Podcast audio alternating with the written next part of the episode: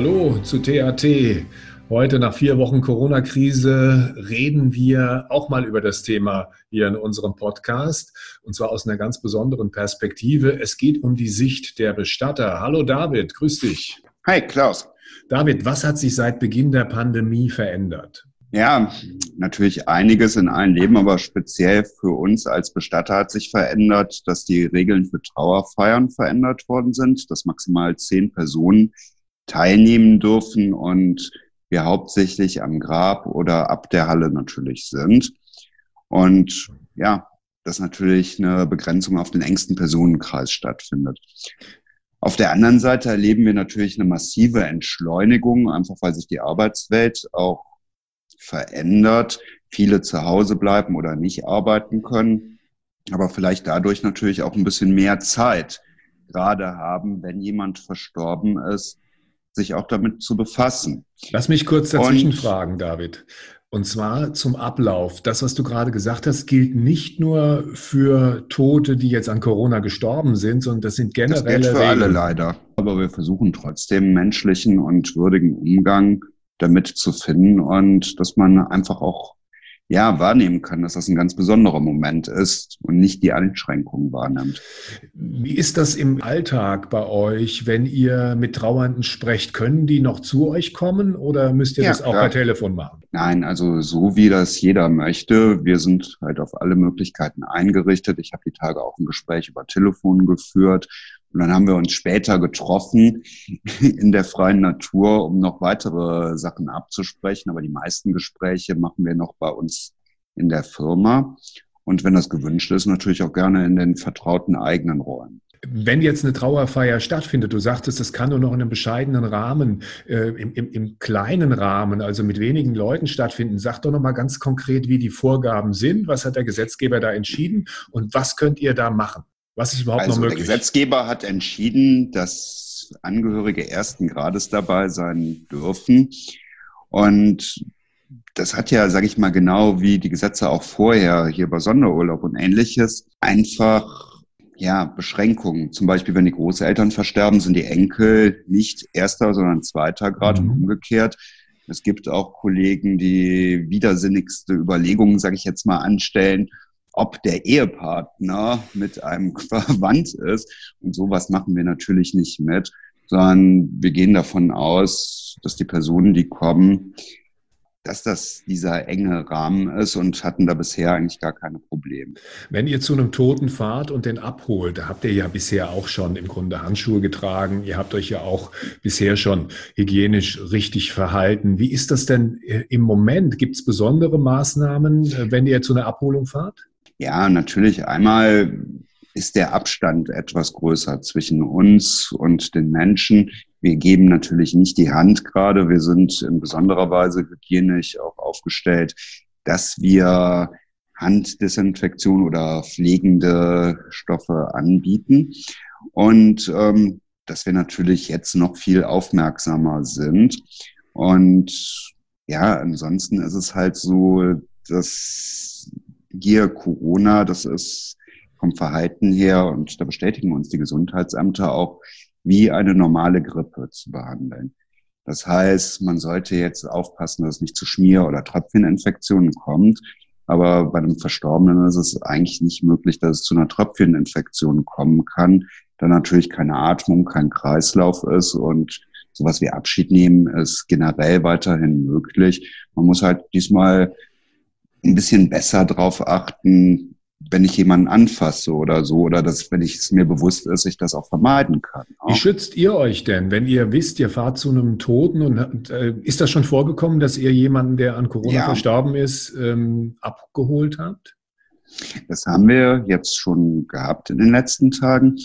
Und dann haben wir natürlich Schutzkleidung an, wir haben Atemschutz, wir haben die Handschuhe, und passen natürlich auch auf, dass auch gerade die Außenhülle des Sarges nicht in irgendeiner Form verschmutzt wird und ähnliches bei der Lagerung. Und dass wir uns halt auch so, sage ich mal, nachher dann ähm, die Hände waschen können und alles drum und dran. Ne? Redet ihr darüber, dass sozusagen das jetzt nochmal besondere Vorsicht einfach geboten ist? Also wir reden darüber. Es geht darum, dass auch unsere Mitarbeiter sich in dieser Situation natürlich wohlfühlen und dass wir halt auch mit unseren Ängsten umgehen. Ein Großteil ist halt gerade auch durch die Ausbildung besonders geschult und durch Fortbildung. Und dass wir das natürlich alles mit einnehmen, aber natürlich in der Besonderheit, die wir ja jetzt auch seit Jahrzehnten leben, dass wir eigentlich gerade keine Distanz aufbauen wollen, nicht alles der Hygiene unterordnen möchten, sondern ja, dass es einfach vernünftig und behutsam geschieht. Du sagtest gerade, Angst.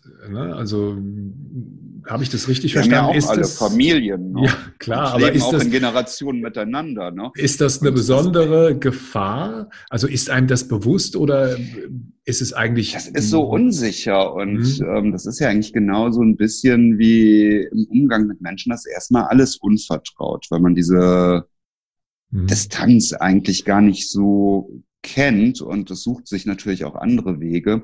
Aber auch wenn die meisten von uns jung sind, auch als Firma, bei uns arbeiten Menschen von 18 bis über 70.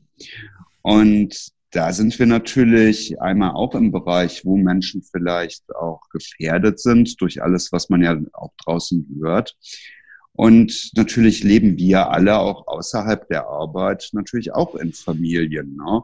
Und bekommen natürlich auch dieses Wabernde mit, was wir halt momentan immer hören, wo man nicht genau weiß, überträgt es sich so oder so oder ähnliches. Und ja, wo wir dann auch einfach bewusste und verantwortungsvolle Wege finden wollen.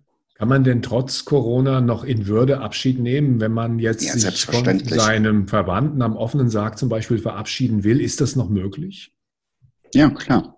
Also wie gesagt, unter der Einschränkung, dass ich den Verstorbenen jetzt vielleicht nicht umarme, küsse und auch darauf achte, wenn ich ihn berühre, dass ich mir nicht halt in den Bereich der Schleimhäute, der Augen, Nase, Mund fasse, sondern dass ich dann auch diese Möglichkeiten wahrnehme, mir die Hände zu waschen, zu desinfizieren, wir sehr regelmäßig Oberflächen und Türgriffe und alles bei uns im Haus halt reinigen, ist das absolut möglich, so dass ich diesen Moment habe und versuchen kann zu begreifen, was da geschehen ist. Kann man eigentlich eine Trauerfeier auch auf dem Handy aufnehmen zum Beispiel und dann an die Verwandten schicken? Das ist machen das wir momentan. Das bekommt jeder von uns, der das möchte. Mhm. Und da haben wir uns natürlich eingerichtet, dass er das einfach so haben kann, dass Gästen auch teilen kann, dass es Möglichkeiten gibt, das zu übertragen und vieles. Wobei die Wege da momentan vielfältig sind. Für viele ist das noch so ein bisschen ungewohnt, auch, sage ich jetzt mal, so bewusst noch diese Bilder davon nachher zu haben, dass viele allerdings schlicht darauf hoffen, dass sie zu einem späteren Zeitpunkt das dann auch nachholen können. Ja, ist das denn möglich? Also bei einer Urnenbestattung ist es nachvollziehbar. Da ist es, glaube ich, äh, äh relativ egal, wann man die Urne dann tatsächlich ja. in ein Grab bettet.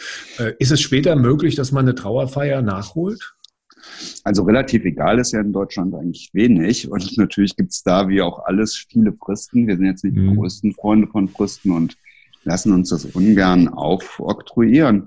Aber wir erleben halt gerade hier im städtischen Bereich, sowohl in Köln als auch in Bergisch Gladbach, dass diese Fristen momentan sehr großzügig verlängert werden in der Hoffnung auf eine etwaige Lockerung, wenn die Situation halt wieder bewusst besser ist und später sich nochmal mit seinen Freunden zu einer Gedenkfeier zu versammeln. Bei einem jungen Herrn, den ich gerade begleite, der hatte seinen großen Geburtstag geplant für den September.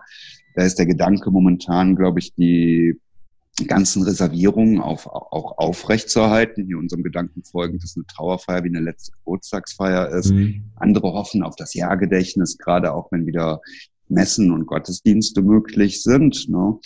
Und da lässt sich ganz viel machen. Und wichtig ist dann gerade, dass ich halt in dieser Zeit diesen persönlichen Abschied habe, den auch Freunden ermöglichen kann, die dann abseits von mir mit uns vielleicht zu dem Verstorbenen gehen können. Und dass ich halt auch vielleicht gewisse Rituale habe, die diesen Abschied zeigen und ja, dass ich einfach lerne, unter den Beschränkungen, unter denen wir gerade leben, mit dem Kontaktverbot, dann auch wieder Nähe zu zeigen, Freunden, ne? und dass ich an sie denke. Nun seid ihr ja auch Trauerbegleiter. Das heißt, äh, normalerweise sind im Haus, im Bestattungshaus Gruppen, wo Menschen sich treffen und sich äh, miteinander besprechen und vielleicht auch miteinander trauern, aber auch gute Dinge erleben miteinander. Findet das im Moment noch statt, diese Gruppen? Das findet noch statt. Also die Kontaktmöglichkeiten sind da. Und wir sind gerade auch ja, haben schon jetzt mehrfach durchgeführt, dass Trauergruppen dann ähnlich wie in diesem Medium mit Chatprogrammen, also gerade mit Videochatprogrammen stattgefunden haben. Und Menschen jeder Altersstufe haben das problemfrei geschafft, diese Möglichkeit jetzt wahrzunehmen und dass natürlich man weiterhin uns besuchen darf, dass man rund um die Uhr anrufen kann. Alles das ist weiter möglich und das machen auch unsere Trauerbegleiter. Nun seid ihr ja Spezialisten in Sachen Krisenbewältigung. Kann man eigentlich äh, euch auch um Rat fragen, wenn man in einer schwierigen Lebenssituation ist? Es muss ja nicht gleich jemand sterben. Also ich kann mir ja vorstellen, dass es Leute gibt, die im Moment irgendwie alleine zu Hause sitzen oder ähm, ja in, in so eine persönliche Krise geraten und nicht weiter wissen keine Ahnung haben, wen man fragen kann. Also was wir ja können, ist Menschen aushalten und zuhören. Und da haben wir immer ein offenes Ohr, kann uns jeder ansprechen und vielleicht fängt uns eine Möglichkeit ein aus unserem Netzwerk, dass wir selber auch Hilfen anbieten können. Und wir tun uns ja so ein bisschen schwer mit Ratschlägen, sondern ja, wir finden vielleicht gemeinsame Ideen, ne? dass man da was hat, was passen kann. Mhm. Nun gab es ja in der Vergangenheit bis zum äh, Beginn der Krise jede Menge Veranstaltungen im Bestattungshaus Pützroth. Da findet im Moment nichts mehr statt. Ne? Das ist natürlich besonders auch für uns und die Künstler schade. Und ja, da haben wir uns natürlich auch jetzt den neuen Möglichkeiten angepasst, bieten Streaming an, gerade jetzt die Seniorendialoge Ende April. Die werden wir dann halt ja, so ein bisschen, wie man das aus den großen Talkshows kennt, übertragen, so dass da Gäste von uns gefilmt werden, was dann im Internet gestreamt wird. Und man gleichzeitig aber auch mit denen interagieren kann, dort Fragen stellen kann, weil das ja gerade ein Dialogformat ist. Und einen Tag vorher ist bei uns ein schönes Seminar mit einem buddhistischen Mönch. Das wird von uns übertragen. Mhm. Und wir standen jetzt gerade mit dem Herrn Pohl vom Puppenpavillon natürlich wieder vor dem Beginn unserer alljährlichen meditativen Spielaktion, wo uns ein paar mhm. hundert Kinder besuchen. Und denen werden wir zumindest dann, sag ich mal, einige Videos vom Herrn Pohl auch schicken können, wo er jetzt die Tage halt durch das Haus geht und Geschichten erzählt und mit denen diese Orte erkunden wird. Und da passen wir uns weiter an. Dass unser Sommerkonzert ja auch schon in den letzten Jahren immer gestreamt wurde, Mhm. ist natürlich für uns keine Besonderheit. Und da wussten wir auch, dass Menschen das von zu Hause beim Grillen zum Beispiel sich auch angeschaut haben. Also es gibt schon jetzt jede Menge Content äh, von Pützroth. Einmal auf der Website natürlich, da findet man jede Menge, aber auch im YouTube-Channel, den wir vorbereitet haben. Und da wird auch äh, unser Gespräch dann stehen. Also David, dann danke ich dir erstmal soweit ja, für gerne. heute. Und äh, euch noch einen schönen Tag, schön am Leben bleiben und bis bald.